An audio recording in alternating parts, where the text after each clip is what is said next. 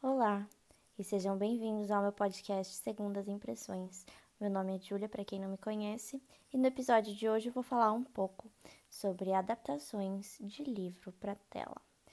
É claro que adaptações de livro para tela é um assunto muito extenso e eu poderia ficar horas falando sobre ele, então, só para ser um pouco mais objetiva, hoje eu vou trazer três exemplos de adaptações de thrillers que foram muito bem sucedidos quando lançados como livros, que foram adaptados ou para o cinema ou para a TV. E vai ter uma menção honrosa também falando de uma série. Mas, ok.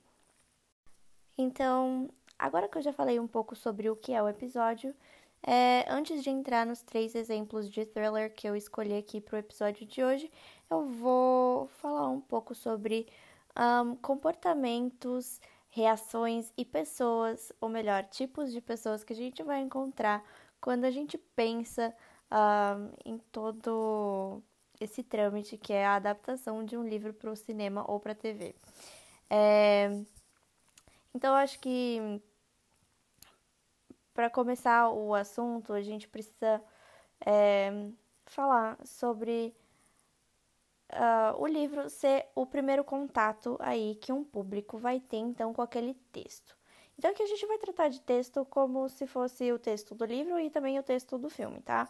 É uma versão escrita, uma versão uh, filmada. Mas enfim, então a, o primeiro contato que o público vai ter com esse texto é a forma escrita, né? Já que a gente está aqui falando de adaptações de livros que vão para o cinema.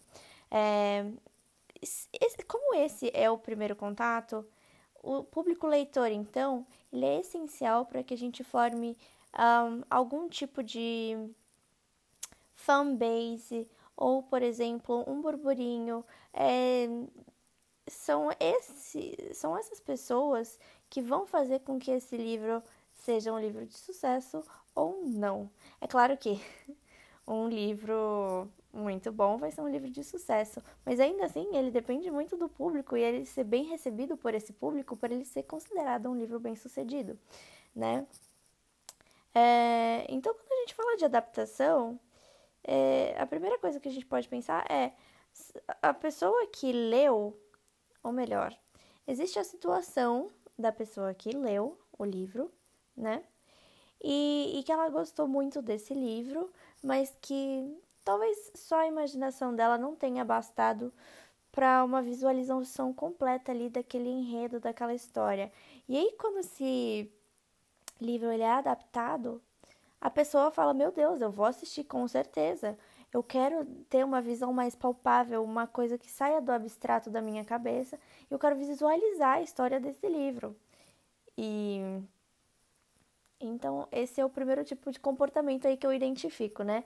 É esse, o, o, público que teve esse primeiro contato com o livro e, e que ficou super animado quando houve aí um, né, a aquisição dos direitos para a produção uh, filmada aí desse texto. Ok. O outro comportamento que a gente pode encontrar quando a gente vai pensar nessa situação assim de adaptação é sobre o burburinho das produções cinematográficas ou de série enfim, o que, que vai rolar. Uh, às vezes o livro é de super sucesso, uh, mas nem sempre o público espectador é o mesmo público leitor.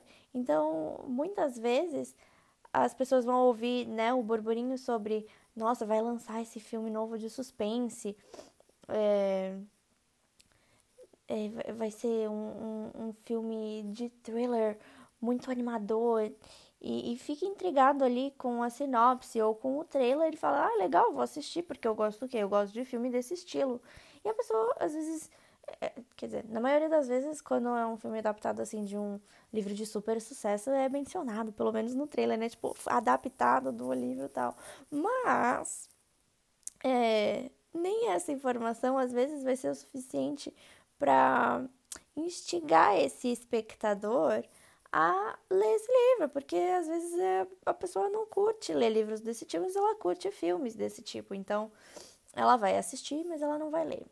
Então, ela vai ter uma visão aí parcial do assunto, né? Um pouco diferente do da primeira pessoa lá que eu tinha falado, que é a pessoa que leu e que vai ver, e aí ela vai ter uma visão dupla né? Ela vai saber como que era o, o texto no original e o que, que faltou na adaptação ou o que, que foi muito bem adaptado, né? Ela vai ter essa visão total de tudo. Já esse segundo aí, então, ele só vai ter uma visão parcial, o que? Da versão filmada. Ok. Mas a gente vai ter também um terceiro comportamento. E esse terceiro comportamento é eu acho que ele pode partir de alguns lugares, assim, de um lugar meio, ai, nojinho, assim, uma coisa meio snob, mas ele pode ser somente também que aquela experiência bastou para a pessoa, né? Então, a gente vai ter o leitor que ele vai ser só leitor e ele não vai ser espectador, porque alguma coisa aconteceu, né? Ele leu esse livro e provavelmente ou ele gostou muito e ele gostou tanto e aquilo na imaginação dele já bastou e ele não precisa um, ver isso né, interpretado no cinema ou na TV. Uh, inclusive, ele pode até ter esse receio de, de que a visão dele tenha sido perturbada aí por quem adaptou, né? Porque afinal de contas, cada um vai ter uma visão quando lê uma coisa. Então, quando a gente fala de roteiros adaptados, Claro que esse roteiro ele vai estar tá contaminado aí pela visão do, do roteirista, né? Então, às vezes, esse, essa última pessoa aí que eu tô tentando falar, é, ele vai ser só o leitor, porque ele não quer ter esse contato com uma visão que não é a dele, né? E, e aí, tá, né? Esse terceiro leitor, ele pode ser também só leitor, porque ele não tem interesse em ver o filme. Não porque ai, vai, eu não quero ver isso porque eu acho que vai ser diferente da minha visão. Não, às vezes ele leu e falou, ah, ok. E não vai ver o filme, né? E aí, agora que eu falei um pouco sobre esses comportamentos e esses tipos de pessoa aí que a gente vai ter comentando sobre adaptações, eu vou entrar aqui nos exemplos que eu trouxe. Por acaso, eles estão numa ordem meio que avaliativa, então tá do 1 ao 3 e o 1 é o meu favorito e o 3 talvez o meu, o meu menos favorito, tá? Mas então vamos lá. Começo pelo primeiro e, assim, para mim essa adaptação é uma das mais excelentes que já aconteceram na história aí dos filmes que eu já vi, baseados em livros. E o exemplo é da Gillian Flynn, a garota exemplar. É, então, para começo de história, né, esse livro foi publicado em 2014 e, na minha visão, ele foi um dos pioneiros, assim, do boom dos trailers dessa última década, né? Um, e por que, que eu digo isso? Porque um, ele foi lançado em 2014 e antes disso eu tinha uma sensação, claro que eu era mais nova, então eu posso ter essa visão um pouco contaminada, mas eu tinha uma visão de que os thrillers, eles ficavam um pouco assim. Eles não eram tão animadores. Eles, eles ficavam assim um pouco reservados a uma coisa assim meio policial. Ou dentro de um contexto assim meio parecido com o enredo de Criminal Minds. E para mim o Criminal Minds já bastava. Né? E, e aí quando chegou o Garoto Exemplar e, e foi um livro assim que fez muito sucesso, né? Ele foi colocado em muitos clubes de leitura. Teve muito burburinho falando sobre ele. Ele vai parar em todas as listas de livros mais vendidos, acho que talvez no mundo, mas as que eu sei, né? No Reino Unido, nos Estados Unidos e aqui no Brasil, ele foi muito, muito vendido. É, e, e por consequência, houve um hype muito enorme é, em relação ao filme, mas tá. Um, pra mim, o Garoto Exemplar, ele é um livro desses que deixa a gente sem dormir por talvez dois motivos. Uh, ou querendo descobrir o que aconteceu, ou por causa do jeito que a história vai sendo contada, vai tendo reviravolta o tempo inteiro, né? Porque o que, que vai acontecer nesse livro? Ele vai contando a mesma história, ou seja, a história de uma esposa desaparecida, e ele vai ser contado do ponto de vista do marido que está sendo acusado de ter sumido aí com a mulher e com a visão da mulher que sumiu. Uh, né? E o que eu acho de curioso ou de especial sobre esse livro é que a Gillian Flynn ela tem um estilo muito, eu, eu diria que ele é bem singular dela, que é, ele apresenta uma estática, é uma estática no ritmo, eu diria. Então, o livro dela não é aquele que começa devagar e de repente, quando vai ter uma reviravolta, tudo começa a acelerar, como se fosse uma montanha russa, né? Que tem a subida e depois uma descidona. É... E ele também não é um livro que traz, assim, uns cliffhangers muito malucos, não. Eu gosto dele exatamente por causa dessa estática. Porque é uma estática num ritmo nervoso. Ou seja, você lê o livro inteiro, assim, meu Deus, isso tá mesmo acontecendo, né? Então você fica tenso ali a todo momento uh, enquanto você lê esse livro. E aí, então, falando sobre a adaptação, primeiro de tudo, elenco 100% incrível. O, não era o que eu imaginava. É, é, muito louco porque quando a gente fala de leitura, cada um imagina na sua cabeça alguma versão de alguém que a gente já viu na vida, assim, né? A gente não tem como imaginar um rosto e uma pessoa completamente nova a partir de alguma coisa que a gente já leu. Então, às vezes, a gente acaba personalizando, né, esses personagens em, em pessoas que a gente conhece. E, cara, um garoto exemplar, eu não sei o que eu imaginava. Mas quando eu assisti o filme e, e a Rosamund Pike fazendo a Amy, eu falei, cara, é isso, é isso.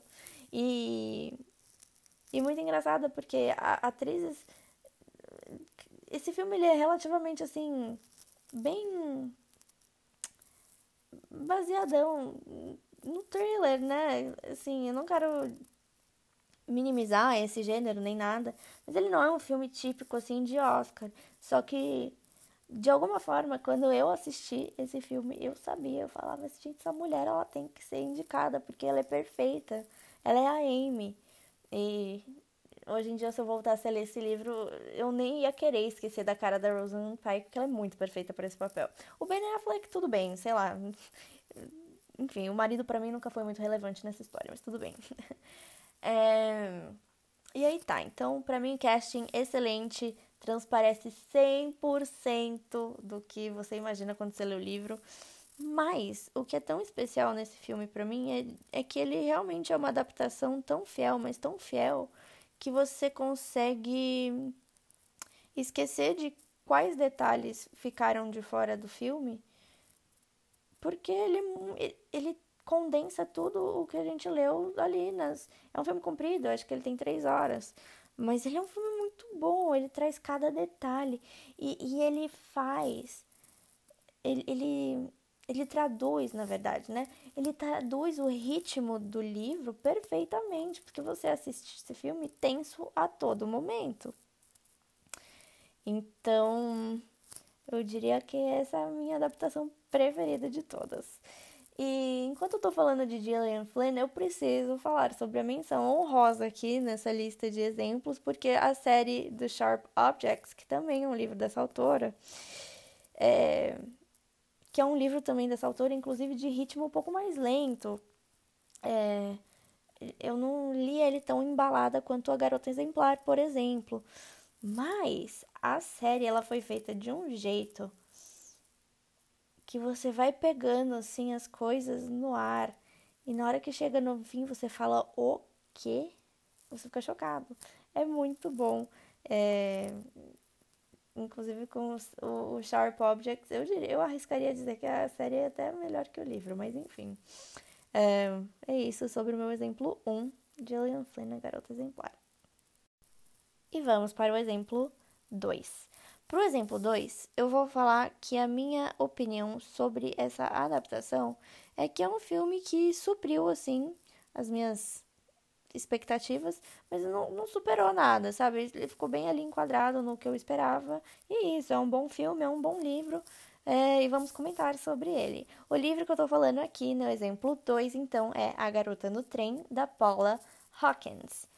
Um, é, eu diria que essa aqui é uma outra adaptação, assim, relativamente fiel, no sentido de que uh, o elenco foi muito bem escolhido. A Emily Blunt ela é britânica e ela faz transparecer todo esse contexto cultural que ele é trazido assim subtendidamente no livro, é, mas eu já comento um pouco mais sobre essa questão cultural daqui a pouco. É, e, e, o resto do elenco também, assim, é super compatível com aquilo que a gente imagina quando lê o livro. E, enfim, então ele é relativamente fiel. Ele deixa algumas coisas de lado, algumas coisas que ficam um pouco mais bem desenvolvidas no livro. É, algumas das relações da, da personagem principal. É, e até talvez o contexto assim da, da confusão mental dela, o abuso da substância, ele fica um pouco mais bem desenvolvido no livro. Mas eu não acho que o filme peca em relação a isso, não. É, então, é, esse é um livro né, que vai contar uma história aí também de, de dois pontos de vista diferentes sobre um mesmo fatídico dia barra noite, é, ou barra evento, né? Ou barra relação. Tem muita coisa maluca nesse livro. E, e é engraçado porque a gente vai lendo e essa história ela é contada da perspectiva de uma pessoa que faz abuso de substância, ou melhor, ela faz abuso do álcool, né? E do ponto de vista de uma mulher que aparentemente é uma pessoa normal. E aí a gente não sabe no que acreditar. E isso faz com que esse livro é, ele tenha não é reviravolta, mas é que ele traz pequenas surpresas ao longo do caminho quando essa moça, então, que tá sempre uh, embriagada, é, ela tem que ir encaixando essas peças ali na cabeça dela e, e no livro é mostrado desse jeito. Então a gente vai encaixando essas peças junto com elas e, e é bem interessante isso, porque no filme uh, funciona mais ou menos do mesmo jeito, mas eu diria que o quebra-cabeça no filme ele é um pouco mais linear do que dentro do livro, onde você pega umas peças aleatórias da história de uma, da história de outra, e na hora que chega no fim você fala, ah, né? Mas, enfim. Na minha opinião, é um livro bom que inclusive também teve uma super recepção, foi super best-seller, foi parar em, né, em lista de mais vendidos, foi parar em clube de livro e é muito bem avaliado no Goodreads. E, e, todo mundo comenta sobre ele quando fala de thriller, porque ele é muito marcante. Então, ele foi lançado assim logo em seguida desse livro da Gillian Flynn, da Garota Exemplar. Eles são meio que livros parceiros. E aí, esse comentário que eu queria fazer aqui, um comentário um pouco mais pro contexto cultural, porque um foi lançado em 2014 e o outro em 2015, então eles são ali contemporâneos, eles estão ah, na crista da onda dos thrillers quando eles começaram a bombar ali, né, naquela época. E o legal é que apesar deles serem livros assim que não não tem essa característica super rápida, chocante de alguns outros livros de thriller, eles eles são um, similares na estaticidade, mas diferentes no contexto. Então, o Garota Exemplar ele é escrito pela Gillian Flynn, que é uma autora americana, e, e nele transparece, assim, né? Porque a história é contada, então, numa cidade americana, a gente vê coisas que remetem a gente a todo aquele contexto que a gente já viu em filme americano, né? Motel de beira da estrada, shopping center, uh, viagem longa de carro, né? O road trip e tal. Então, é, comparado com isso, o livro da Paula Hawkins, ele tem um um tom um pouco mais sombrio, que eu acho que faz parte um pouco da cultura britânica, porque na verdade o livro, quando eu penso nele, e quando a gente pensa assim na história que está sendo contada ali pela protagonista, dá sempre essa impressão de tempo cinza e chuva e uma coisa um pouco mais obscura. E, e remete realmente a uma coisa britânica. Além de que ele é ele é, se passa, né, numa cidade, se eu não me engano, inglesa. A autora ela é britânica e mesmo a questão dessa mulher que ela faz abuso do álcool, é, é, um, é um contexto muito britânico, porque o, o, o povo britânico ele bebe muito, então quando a gente descobre que essa moça ela bebe muito, não é ou e, e quando os outros personagens demonstram uma relação com ela assim, parece não ser muito chocante para ninguém que ela bebe tanto, né? Então, só para comentar porque eles são livros totalmente contemporâneos de um, não, não é que a história é similar, mas eles têm essas similaridades, assim, da estaticidade. Os dois são contados é, de diferentes pontos de vista. Enfim, é, acho que era esse o comentário aí que eu queria fazer sobre essa questão cultural. E daí, para finalizar, eu trouxe como um terceiro exemplo um exemplo um pouco mais recente, mas eu escolhi ele por dois motivos. Porque o livro foi um livro de muito sucesso, inclusive ele ainda é também por causa do lançamento do filme. É, mas na época que ele foi lançado, ele teve lá o seu sucesso, foi parar em, em lista de mais vendido, ele foi parar em lista de Goodreads, foi indicado a prêmio de Goodreads e foi parar em um monte de clube de livro, de blogueira, de revista. Então, assim, ele é um livro muito bem recebido pelo público leitor. Rapidamente, seus direitos uh, foram adquiridos pela Netflix e Netflix lançou. Então, de que eu estou falando? Estou falando do livro A Mulher na Janela de A.J. Finn. A.J. Finn, se eu não me engano, é uh, um pseudônimo, tá? Eu não sei quem é autora de verdade, mas ela usa esse nome. Enfim. É... Então, acho que eu preciso começar dizendo que de todos os livros barra filmes mencionados, esse aqui ele foi lançado dentro de um contexto onde todo mundo está muito mais imerso na cultura da internet e das mídias do que, por exemplo, lá em 2014. Não que a gente não usasse, mas eram modelos de celulares diferentes. Agora todo mundo, né? Quer dizer, gente, não quero generalizar, mas, por favor, por contexto que eu tô falando, que consideramos que o quê? Que é muito fácil, né? O acesso à internet e que é, tá todo mundo ali muito rápido, muito facilmente nas redes sociais. É, então, eu acredito que o hype desse, desse livro tenha sido também por causa disso. E, e aí, dona Netflix foi lá, adquiriu os direitos e falou: vou colocar aqui um elenco incrível. Um, Amy Adams, escolha 100% ótimo para a personagem protagonista. Concordo em ter gastado aí. Gente, pera, vamos lá. Concordo em ter gasto aí o tempo de Gary Oldman e Julianne Moore para fazer esses papéis medíocres nesse filme. São papéis que literalmente aparecem tipo 10 minutos no filme, com falas nada a ver, atuação não dá nem para você avaliar, porque como eu disse, eles aparecem tipo 10 minutos no, no, no filme. É, enfim, então não concordo aí muito com, com o elenco.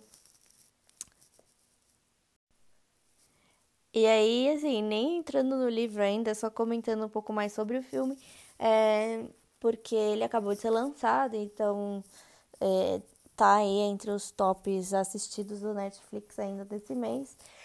É, ele é um filme um pouco mais curtinho. É, acredito até porque ele tenha sido lançado nesse formato do streaming, né? E, e, A Garota Exemplar e A Garota no Trem, eles foram filmes lançados para o cinema. Então, é, são filmes um pouco mais longos. Mas o, o, A Mulher na Janela, ele tem uma horinha e 37, é um filme relativamente curto. E e o mais doido, assim, que eu acho é que apesar dele ser curto, ele também é um filme, assim, um pouco. Não é desorganizado, mas é que é um filme, assim, meio all over the place, uma coisa. É, talvez seja bagunçado a palavra, porque ele traz um, uma lentidão em alguns períodos que eu acho que no filme não precisa, porque não tá instigando uma tensão, um, uma ansiedade ali. Não. Tá só literalmente prolongando um filme que podia ter sido ainda mais curto, sabe? É... E aí, então, nesse aspecto, eu acho que ele, ele fica um pouco assim para trás do livro, por exemplo, porque, ah, bom, então, só fazendo aqui então um resumo do que, que é esse livro, né? É o livro que vai contar a história de uma mulher que está passando por alguns transtornos psicológicos em um momento difícil na vida dela. E, e ela fica muito tempo dentro do seu apartamento e ela começa a observar coisas pela janela, até que ela uh, vê que ela tem novos vizinhos e começa a observar o, o que, que acontece na casa deles. E ela percebe que tem alguns comportamentos estranhos tal. Enfim. Ela. Até que um dia ela acha que ela presenciou um crime. E e aí isso mexe muito com a cabeça dela, porque ela já era uma pessoa assim que, que já estava abalada por alguns outros problemas. E na hora que isso acontece, é que o, o filme, assim, ele dá uma fluida. Porque antes disso, você vai ver que o filme é totalmente parado. E no livro, na verdade, nesse momento que no filme é representado como uma coisa assim parada, devagar, o livro vai mostrando pra gente o que que tá passando na cabeça dessa personagem, é, pelo que que ela tá passando. E no filme a gente só meio que vê isso visualmente, mas eu acho que esse momento no livro é um pouco mais interessante porque a gente lê descrições e, e não fica só aquela coisa assim meio devagar, uma estática, mas é uma estática chata, sabe? E aí, assim, você pode estar se perguntando, meu Deus, por que, que ela colocou isso aqui como exemplo? É, não é que o filme é um lixo e nem que o livro é muito mais legal. São experiências completamente diferentes. É, o livro ele teve muito sucesso por uma razão, né? E, e eu sinto que o filme ele não devia ter uma avaliação tão boa, por exemplo, quanto o livro, porque eu, eu sinto que ele peca em muitos aspectos. E e por isso, dentro aqui da, dos meus exemplos, ele fica meio que em último. Mas não é que é um filme ruim, tá? É um filme muito legalzinho para assistir numa sexta-noite, mas não é um filme, por exemplo, de você assistir num dia que você quer otimizar o seu tempo. Fala, nossa, hoje eu tenho um tempinho, vou assistir um filme. Não assiste esse. assiste um outro. Porque esse aqui é um filme assim pra descontrair, ele não tem nada de muito, oh meu Deus, especial. É, ele tem algumas coisas muito legais. Eu sinto que lá no fim, quando tá acontecendo aquelas coisas muito rápidas, tem vários tributos a filmes de terror clássicos, isso é muito legal, mas não tem nada a ver com o livro, sabe? Então, assim, em termos de adaptação, esse aqui fica realmente para trás porque ele peca muito nesse aspecto. Não deixa de ser um filme bom. É, mas enfim, esses foram todos os exemplos que eu tinha aqui para falar de, de, adaptações de trailers é, do livro para tela. Mas sei que existem muitos outros, é, tanto de terror, quanto thriller, quanto de suspense. Tem várias adaptações ótimas e eu poderia ficar comentando por horas. Não vou, porque é o, a intenção desse podcast aqui é ter episódios curtinhos. É, mas se você ouviu até aqui, muito obrigada. Eu achei muito legal gravar esse episódio. É, é um assunto um pouco diferente daquele que eu tinha tratado no outro. Lembrando que tudo que eu falo aqui é a minha opinião. Eu não fiz pesquisa alguma para falar nada nesse podcast. A data de lançamento dos livros eu só sei porque eu acompanho no meu Goodreads e eu meio que decorei isso. Mas assim, eu não fiz nenhuma pesquisa para falar sobre isso, então realmente tudo que eu falo aqui é da minha cabeça, é minha opinião. E, e é para convidar vocês que vocês tenham essas reflexões aí também sobre as suas adaptações preferidas, porque essas aqui são as minhas. É, mas eu agradeço muito se você ouviu tudo. Se você gostou, eu pediria que, por favor, você compartilhe com seus amigos ou com quem você acha que vai gostar de ouvir isso aqui. E você pode me achar no Instagram, no meu uh, no Instagram do podcast, que é Segundas Impressões Pode, tudo junto. E daí é isso. É, agradeço mais uma vez. A gente se vê, ou melhor, a gente, você me ouve aqui no próximo episódio e até mais.